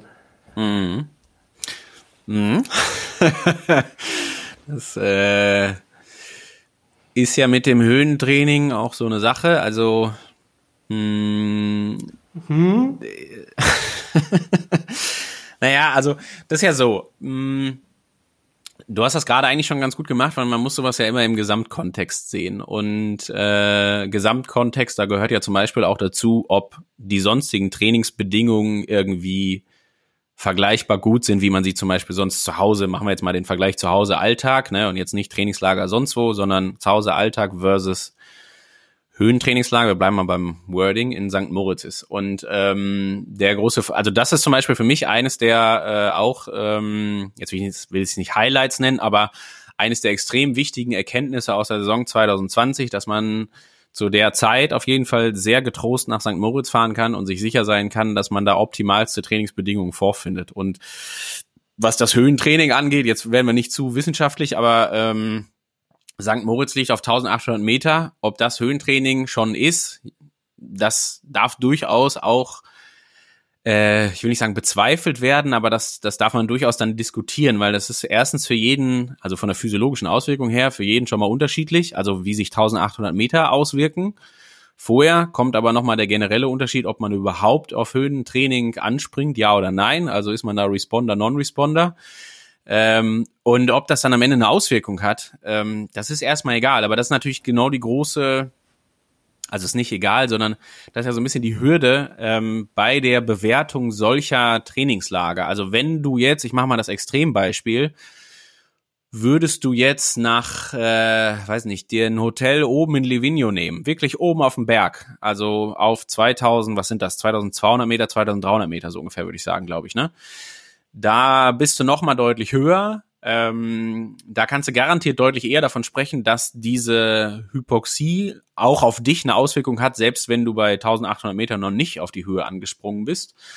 Aber die Trainingsbedingungen, die Rundumbedingungen werden garantiert deutlich schlechter sein. Also du wirst vielleicht nicht so ein geiles Schwimmbad haben, du wirst vielleicht keine Laufbahn da haben, du wirst vielleicht keine coolen Laufstrecken haben und so weiter. Und ähm, ja, das ist dann immer so diese Frage im Gesamtkontext, macht man das wohl wissend, dass gegebenenfalls auch Höhe trotzdem vielleicht für dich, also jetzt kann es immer noch sein, dass du Non-Responder bist und da nicht drauf anspringst und dann kannst du am Ende fährst nach Hause, kannst sagen, naja, ich habe das jetzt drei Wochen gemacht, ich habe trainiert, konnte aber auch nicht durchaus wirklich intensiv trainieren, weil du hast das selber gemerkt, ne? auch die 1800 Meter machen vielleicht in der Anfangsphase schon körperlich was mit dir, was dich, äh, was so die Trainingsqualität auf den ersten Blick angeht, einschränkt. Und deswegen ist das immer ganz entscheidend, dass man das ähm, genau in diesem Gesamtkontext sieht. Und wenn man da mit einem guten Gefühl rausgeht und wenn's und jetzt sage ich es durchaus abwertend, vielleicht wissenschaftlich, aber wenn es am Ende nur der Placebo-Effekt ist, dass man gerade geglaubt hat, dass das Höhentraining war und dass das gut funktioniert hat und man sich danach besser fühlt, dann hat das schon ganz viel Zweck erfüllt. Und das meine ich auch wirklich ernst. Also alleine die Tatsache, dass wenn wir jetzt an unsere Trainingsgruppe denken, ich meine, wir waren, weiß nicht, vier, aus dem Stand fallen mir vier Profi-Triathleten ein, äh, allererster Güte quasi. Das wird sich nicht für alle gleich ausgewirkt haben, da kann man sich sicher sein. Aber wenn da am Ende alle mit einem guten Gefühl rausgehen, dann hat man auch schon da ganz viel erreicht, ne? Und dann ist das super. Und ich würde jetzt sagen, ich kann von keinem behaupten, dass sich das irgendwie negativ ausgewirkt hat oder der nicht mit einem guten Gefühl da rausgegangen ist. Von daher gut. Kann man auf jeden Fall wiederholen. Würde ich gerne äh, würde ich auf jeden Fall gerne sofort nochmal machen. Ja, du schon. mit, mit den Athleten. Du schon. Ich, also, positives Gefühl ist bei mir halt auch immer so ein bisschen an, also ich habe schon gemerkt, dass ich quasi, dass wir gebremst unterwegs waren, weil wir es ja nicht übertreiben wollten. Mhm. Und ich glaube, das hilft jetzt bei mir nicht unbedingt für ein positives Gefühl, sondern mhm. ich, ich mhm. glaube, für ein positives Gefühl muss ich quasi am, auch am, nicht nur am Qualitätslimit, sondern auch am Quantitätslimit trainieren, damit ich ein positives Gefühl mhm. bekomme. Mhm. Und der zweite Aspekt war halt einfach, dass ich auf, schon auf diesen 1800 Meter, wo das Schwimmbad in St. Moritz liegt, halt echt schlecht atmen konnte beim Schwimmen. Mhm. Ja. Und das hat mich im Schwimmen halt, das bringt mich im Schwimmen dann halt einfach nicht vorwärts. Ne? Also dann mhm. habe ich drei Wochen quasi keinen kein Fortschritt im Schwimmen, sondern ich schwimme da halt einfach nur, weil man halt auch schwimmen muss. Und mhm. das ist halt, das ist halt, also wenn das Schwimmbad jetzt noch auf 1400 Meter liegen würde oder so, ne? Mhm. Dann könnte ich mir vorstellen, dass ich zumindest beim Schwimmen da auch mit einem positiven Gefühl rausgehe, aber das halt auch ist ja auch Zauberei, ne? Kann man halt irgendwie nicht, nicht so herstellen, äh, nicht so bauen, wie man es gerne hätte. Klar, ja. Ja, nee, ah, verstehe ich total. Also da hast du, äh, das ist natürlich auch die große Bürde des Profi-Triathleten im Vergleich zu dem Profi-Radfahrer, ne? Der kann sich oben auf dem Teide auf der Riffe einnisten und den ganzen Tag einfach berghoch und runter fahren äh, und schläft dann auf 2400 Meter und muss halt nur Radl fahren. Das ist nicht das Thema. Oder kann nach, äh, weiß ich nicht, nach Levinio fahren und im Zweifelsfall auch kurz mal einmal, wenn er flach fahren will, mit dem Auto eine, eine halbe Stunde runterfahren. Auch das geht.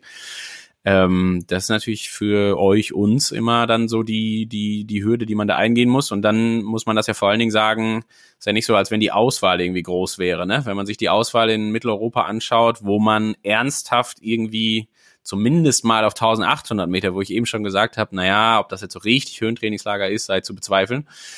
Ähm, aber wo man ja schon die Einschränkung inkludiert, das kann man ja an einer Hand abzählen, wo man überhaupt äh, alle drei Disziplinen ab 1800 Meter irgendwie trainieren könnte. Jetzt haben wir noch nicht von der Qualität gesprochen, sondern nur mal von der Möglichkeit. Ne? Und das macht es natürlich schon schwierig. Und das ist natürlich aber auch gleichzeitig eine Sache, weswegen man, finde ich, beim Thema Höhentrainingslager äh, durchaus auch realistische äh, Züge irgendwie walten lassen muss. Ne? Da kann man nicht hingehen und sagen, ja, ich habe in der Theorie gelernt, Höhentrainingslager ist toll, am besten äh, hier Sleep High, Train High oder Sleep High und Train ab und zu mal Low und so.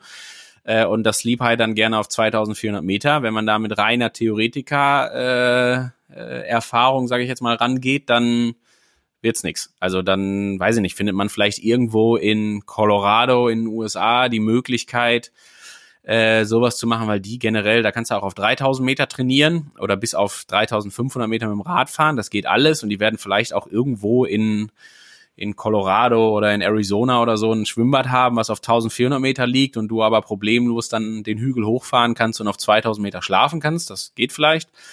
Aber für Mitteleuropa ist das halt ähm, äh, sehr rar gesät. Ne? Also das ist nahezu ausgeschlossen oder das ist eigentlich ausgeschlossen, dass man sich das perfekt strickt. Ich glaube, für die Möglichkeiten, die es gibt, ist St. Moritz schon eine, eine total gute Option. Ja. Äh, Theorie trifft auf Realität, ist halt auch immer so ein Punkt, um jetzt das Jahr 2020 mal abzuschließen oder die Saison 2020 mal abzuschließen, ist halt immer so ein Punkt, den man sich zu Gemüte führen soll, wenn es um die Saisonpause geht die ja jetzt dann an die Saison endet. Mhm. Gibt es da aus deiner Erfahrung Dinge oder aus wissenschaftlicher Sicht Dinge, die so die Saisonpause betreffen, die man da unbedingt einhalten muss? Muss man die machen oder was sollte man da machen? Also weil das halt einfach jetzt quasi nochmal anstand, bei mir auch. Ja. Ich glaube. Theoretisch und realistisch. Mhm. Oder auch sogar, äh, jetzt will ich es nicht verkomplizieren, oder vielleicht sogar auch physiologisch und psychologisch zum Beispiel. Ne? Das Ja, sind auch genau. zwei ganz entscheidende Aspekte. Also ich, Ich, kann dir möchte jetzt. mal, möchte Ja. mal kurz deine, also weißt du noch, was du zu mir gesagt hast Anfang der Saisonpause? dass du ab jetzt äh, die, also ich weiß nicht ganz genau, aber ich weiß, dass ich das quasi allen äh, immer so oder jetzt äh, allen Athleten, die jetzt aus dieser Saison rausgegangen sind, ungefähr so gesagt habe, dass man auf jeden Fall äh, Sachen machen soll, die man sonst nicht macht und also die jetzt nichts mit Training zu tun haben, äh, viel gammeln soll, die Füße hochlegen soll, gerne mal Alkohol trinken soll und Süßigkeiten essen soll, drei Kilo zunehmen soll. Und ich betone das, äh, das ist tatsächlich auch so gewollt, auch wenn das vielleicht salopp und unprofessionell klingt, aber ich betone das auch immer genau so, damit auch jedem verkopften Triathleten klar wird, dass ich das jetzt gerade genau so meine mit äh, tu dir mal Ruhe an und mach mal Sachen, die anders sind. So, jetzt sagst du, was ich wirklich gesagt habe. Vielleicht war es auch was anderes.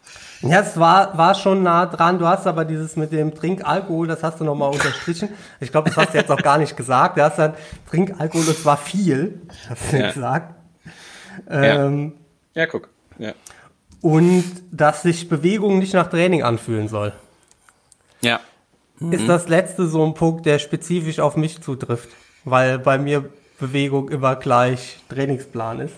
Mm, Ja, so und so. Also ich, ich glaube, ich sage das jedem. Also ich, der Hintergrund ist ja folgender. Ich möchte auch keinen, ich möchte keinen Bewegungsdrang irgendwie äh, unterdrücken, sag ich mal. Ne? Ist ja so, Profi-Triathlet wird man nicht, weil man sich das vorher überlegt, sondern weil auch ein gesunder Bewegungsdrang irgendwie dazugehört. Sonst würde das nicht funktionieren. Ne? Wenn man jeden Morgen sich neu motivieren muss, jetzt mal acht Stunden zu trainieren, äh, sinnbildlich, dann äh, ja, macht, hat man den falschen Beruf gewählt. Ähm, und dieser gesunde Bewegungsdrang ist, ist da, den will ich auch nicht unterdrücken, ähm, aber im und das ist fast egal, ob das jetzt der ambitionierte Age-Grouper-Sport ist oder der Profi-Triathlon, man vertauscht da sehr häufig irgendwie Bewegung mit irgendwie dann strukturiertem oder Training oder strukturiertem Training. Und das driftet sehr schnell ab, dass man sagt, oh, ja, ich will mich eigentlich nur bewegen, aber, ähm, und das hast du sehr gut gemacht, äh, aber ich nehme jetzt trotzdem mal die Uhr mit ähm, und ich werde es meinem Kopf garantiert nicht erlauben, jetzt mal eine Minute langsamer auf einen Kilometer zu laufen. Oder ich werde garantiert nicht mal schwimmen gehen, ohne jetzt hier doch nochmal die eine oder andere Technikübung einzubauen. Oder was weiß ich, ich lasse auf jeden Fall mein Garmin zu Hause, wenn ich jetzt mal eine Runde Rad fahre und ich gucke mir einfach nur an, wie schön der Westerwald ist. Ähm, und das ist halt, dieser Übergang ist extrem schwer, finde ich. Ähm, also sowohl ich persönlich als aber auch jetzt als, als Coach, wenn man so die Erfahrung mit den Athleten hat, dass die das verstehen, ist durchaus keine, keine einfache Sache. Und du hast es passend geschrieben. Du hast irgendwann zu mir, ich glaube, ein paar Tage später äh, geschrieben, wunder dich nix, nicht, wenn in der Trainingsplattform nichts hochgeladen ist. Ne? Ich laufe ab und zu ohne Uhr ähm, oder immer ohne Uhr im Moment. Und da habe ich gedacht, ja, das ist geil. Also du hast zwei Sachen gehabt, ohne Uhr laufen und mit deiner Frau laufen. Und das sind zwei ganz deutliche Signale, die, die, die auf jeden Fall klar machen, das ist jetzt Bewegung, das ist kein Training. Und das, also jetzt nicht despektierlich gemeint, ne? auch mit Katharin wirst du flott laufen. Aber das hat nicht diesen, diesen vor allen Dingen gedanklichen Trainingshintergrund, dass man irgendeine Zeit laufen will, dass man eine Strecke laufen will, wie auch immer. Und ähm, wenn wir bei der Saisonpause sind, ähm, physiologisch können wir jetzt, äh, kann ich jetzt 17 verschiedene D-Trainingsstudien runterbeten, äh, wie lange welches Körperteil auch immer ähm, braucht, um erste D-Training-Effekte zu zeigen. Also ab wann, keine Ahnung was, schrumpft der Herzmuskel, ab wann sinkt die V2 Max, ab wann äh, nimmt die Muskulatur ab, ab wann nimmt der Körperfettanteil zu, bla bla bla. So, alles schön und gut. Ähm, finde ich, hat bei der Frage nach der Saisonpause zum einen, wann sie ist, als aber auch wie lang sie ist, eine absolut untergeordnete Rolle, weil so richtig, richtig wird das nie Anklang finden, weil kein Profi-Triathlet der Welt geht hin und bewegt sich gar nicht. Also man muss sich keine Sorgen machen, dass äh, du wir uns, weiß ich nicht, sechs Wochen später, nachdem ich das gesagt habe, wieder treffen und du sagst, ja, ich habe halt echt nur auf dem Sofa rumgelegen und ich habe sechs Kilo zugenommen und ich habe, wenn ich jetzt morgen vier Kilometer laufen gehe, habe ich tierischen Muskelkater. Das passiert für gewöhnlich nicht. Deswegen sind all diese physiologischen Aspekte, ich sag's jetzt mal so, aber egal. Und was dann ganz entscheidend ist bei der Frage nach der Saisonpause, ist halt einfach der, die mentale Komponente und die ist nach jeder normalen Saison schon ganz entscheidend wichtig. Also und auch äh, groß, weil auch wenn man von Hawaii zurückkommt, Jetlag hat, vielleicht gerade mal sechs Wochen äh, nicht bei der Familie gewesen ist und so weiter, dann gibt's gerade echt andere Sachen, die viel wichtiger sind als jede Form von Training.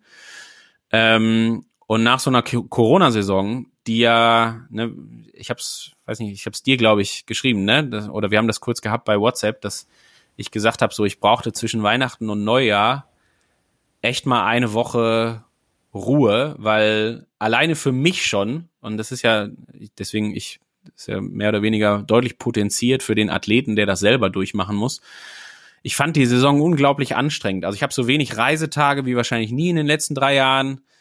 Äh, ich habe bei so wenig Wettkämpfen am Rand gestanden wie noch nie in den letzten drei Jahren und so weiter und so fort. Also also Sachen, wo man denken würde, naja, körperlich brauchst du ja nicht beklagen. Ne? Also ist ja ist jetzt nicht so, dass ich äh, wochenlang in schlechten Hotelzimmern übernachten musste und deswegen schlecht geschlafen habe und deswegen körperlich gerade mal Ruhe brauche, sondern einfach die mentale Ruhe, weil man immer wieder dieses, ja, eigentlich läuft's im Training. Ich habe gerade meinen Moment im März geschildert und dann läuft's so geil, ja, und dann grätscht Corona dazwischen und sorgt dafür, dass man all dieses Positive, was man bis dato sich erarbeitet hatte, überhaupt nicht im Wettkampf ausspielen kann.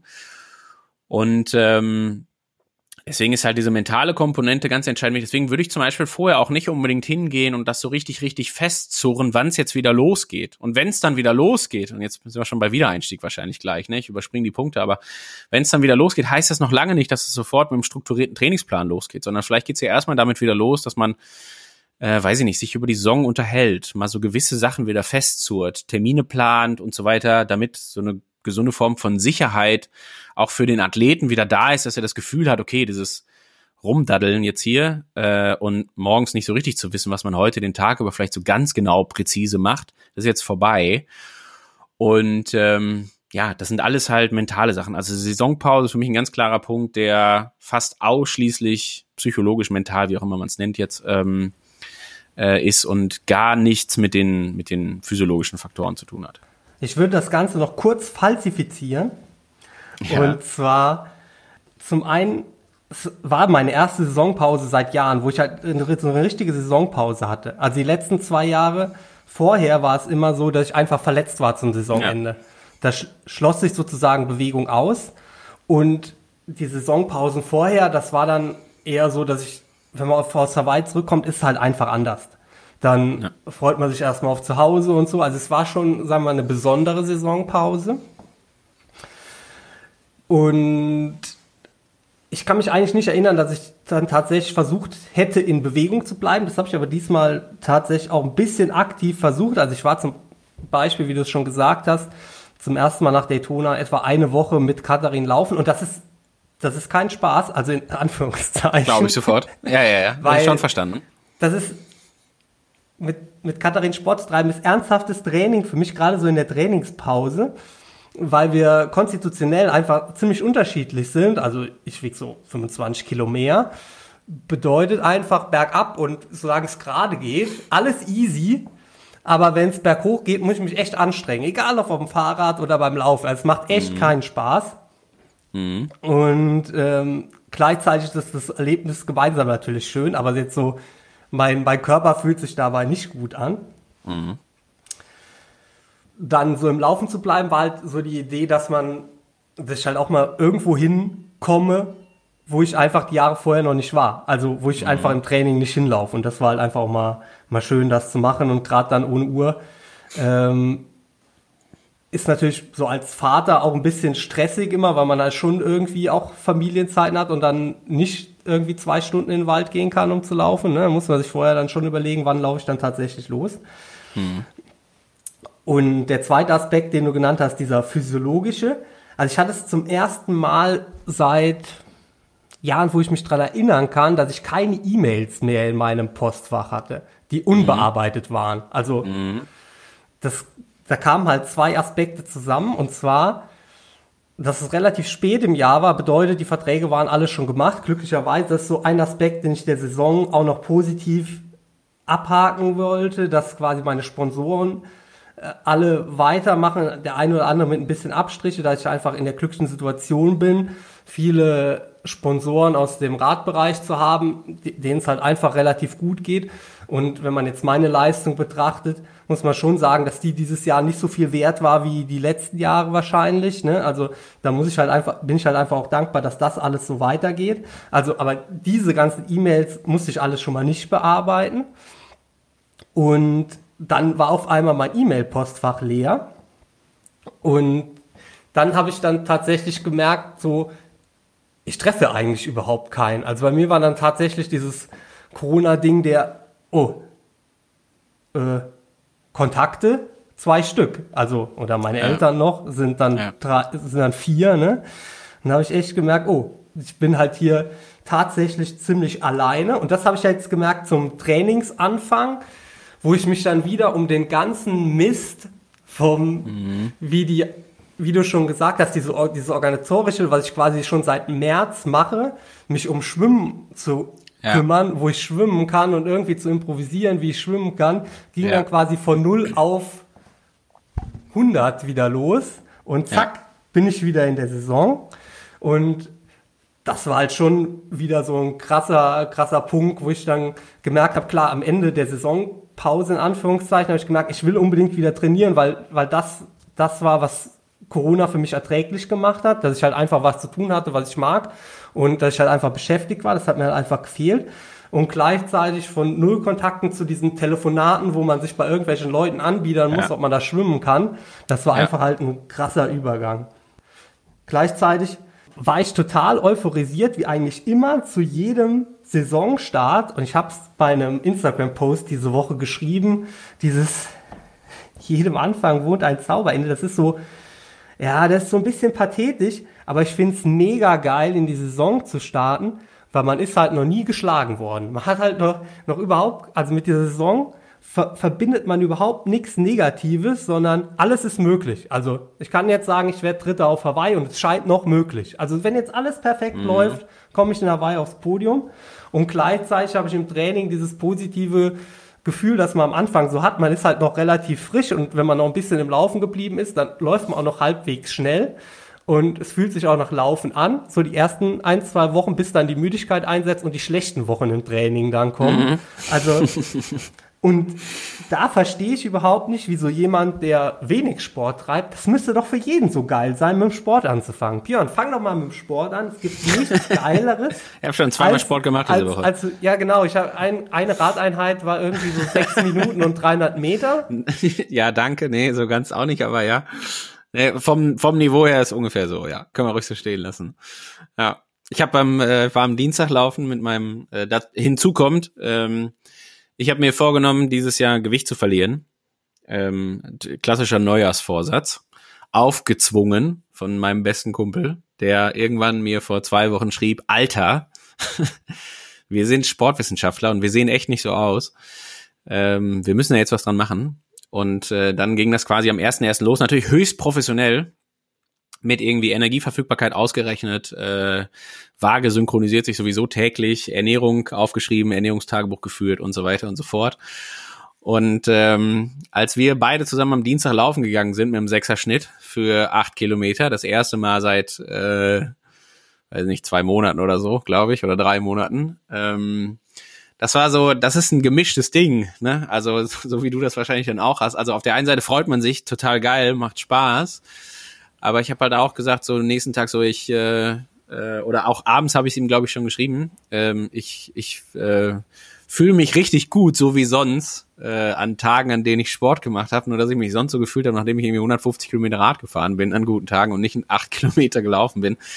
So ein bisschen schwierig von der Einordnung. ist ein langer Weg. Das ist halt, das ist dein großer Vorteil. Dein Weg, also der ist auch immer lang natürlich klar, auf einem anderen Niveau, logischerweise, aber bis Spaß macht, ist halt so von null auf bis, bis es so durchgängig Spaß macht, ist schon ganz schön weit. Aber ich kann das ja in den nächsten Tagen dann nochmal hier berichten. Aber es wird schon laufen. Also alles gut. Das, äh, das klappt schon. Und nein, du hast natürlich völlig recht. Ähm, und das ist ja auch so ein bisschen das, jetzt kannst du wieder den Kreis schließen zur, egal ob es jetzt Saisonpause ist oder Wiedereinstieg, aber ähm, so die Bewegung ist ja was Cooles. Also da, da wehrt man sich auf gar keinen Fall gegen. Jeder, glaube ich, also fast jeder mag das, ne? So, wenn man diese Erfahrung erstmal gemacht hat, wie es einem geht, wenn man sich bewegt hat, dann ist das super. Und deswegen finde ich das aber auch ganz entscheidend wichtig, dass halt, du hast gerade ganz viele Sachen gesagt, halt, ne? Nicht dieses Strukturierte dabei.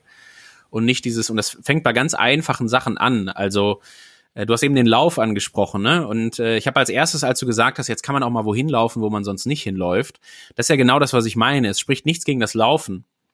Es spricht nur was dagegen, dass man eine fixe Kilometerzahl hat bei einer Geschwindigkeit in einem Zeitraum X, sich die Strecke so strickt, dass man die Intensitäten entsprechend die wechselnden laufen kann. Und am Ende machen wir uns nichts vor, geht's immer um die gleichen drei, vier, fünf Trainingsrunden, die man dann wieder läuft und die wiederholen sich natürlich dann dementsprechend. So, und wenn man halt von A nach B läuft, zum Beispiel, ne, das war so das erste, was ich gedacht habe, wie geil es ist, von A nach B zu laufen. Also nicht zu Hause wieder anzukommen, sondern halt zu sagen, keine Ahnung, ich bin jetzt, äh, was weiß ich, ich hab äh, äh, Mittagessen gibt's bei den Eltern. Ich meine, bei dir wäre das jetzt nicht ernsthaft von A nach B laufen, ne? aber äh, wenn die jetzt zwölf Kilometer weiter weg wohnen und man läuft von A nach B, total geil. So, und das habe ich zum Beispiel, äh, das war mein mein Highlight zwischen den Feiertagen auch, äh, im Sauerland wandern zu gehen, wo man immer wieder, oder spazieren zu gehen, wie auch immer man es nennt, aber durchaus mit Ambition dann auch, einen Hund mitzunehmen, von A nach B zu laufen, da irgendwie im Idealfall gab es da, weiß ich nicht, vielleicht noch eine Möglichkeit, irgendwo einen Kaffee auf die Hand zu kriegen, so nach dem Motto, oder sich äh, Picknick mitzunehmen und da was zu essen und sich dann vielleicht sogar abholen zu lassen. Das sind so Sachen, ja, normalerweise, weißt du, selbst ich selber würde ja vorher hingehen und sagen, okay, ich muss einmal die Strecke abmessen, dann will ich wissen, wie viele Kilometer das sind, wie, viel, wie lange brauche ich dafür, wann ist eigentlich Dämmerung, kriege ich das noch im Hellen hin oder muss ich die Lampe mitnehmen und so weiter. Also durchdacht bis zum geht nicht mehr. Großartig ist aber halt auch zu sagen, so, so, wir machen das jetzt mal ganz anders und wir lassen vielleicht auch mal die Uhr zu Hause und zählen die Schritte nicht am Ende des Tages, ähm, weil das natürlich auch so eine Berufskrankheit ist. Und das ist schon was, was ich ganz, ganz entscheidend gut finde. Und ist ja auch das Thema, wie man das macht. Und das meine, selbst für einen Profi-Triathleten, niemand, also du könntest mir auch sagen, ich bewege mich gar nicht und ich fände es immer noch gut, solange das psychologisch erfüllt ist. Ne? Also solange du hinterher sagst, das, was du ja angesprochen hast, ne? in jedem Anfang wohnt ein Zauber inne. Wenn du das Gefühl bekommen hast, wie du da hingekommen bist, total egal. Hauptsache, du hast genau dieses Gefühl, dass du sagst so, boah, jetzt hier, ne, mal richtig wieder los. Und selbst wenn es auch so wie jetzt ähm, am Anfang so die eine oder andere Einstiegs, Corona-bedingte Einstiegshürde gibt, äh, dass man trotzdem noch sagt, alles klar, aber trotzdem finde ich es geil, hab Bock drauf und toi toi toi, das ist das, was ich zum Beispiel die ganze Zeit sage. Wir können uns meines Erachtens, also so wie du rangehst und sagst, ich kann auch noch Dritter auf Hawaii werden, ne, kann mich gerade keiner vom Gegenteil überzeugen, gehe ich hin und sage, 2021 wird garantiert besser als 2020. Da können wir uns sicher sein, egal in welcher Hinsicht. Und das so gerade das, was mich zum Beispiel hochhält. Ne? Und wenn, wenn du jetzt einen Monat nicht schwimmen könntest, ja, wäre schade. Aber fände ich ehrlich gesagt nicht schlimm, weil ich bin mir trotzdem sicher, dass 2021 besser wird als 2020. Da wette ich drauf. Also alles, was ich habe. Und ähm, das finde ich positiv, das ist gut. Ja, das Gejammer ist halt immer relativ und das Gejammer ist immer auf hohem Niveau.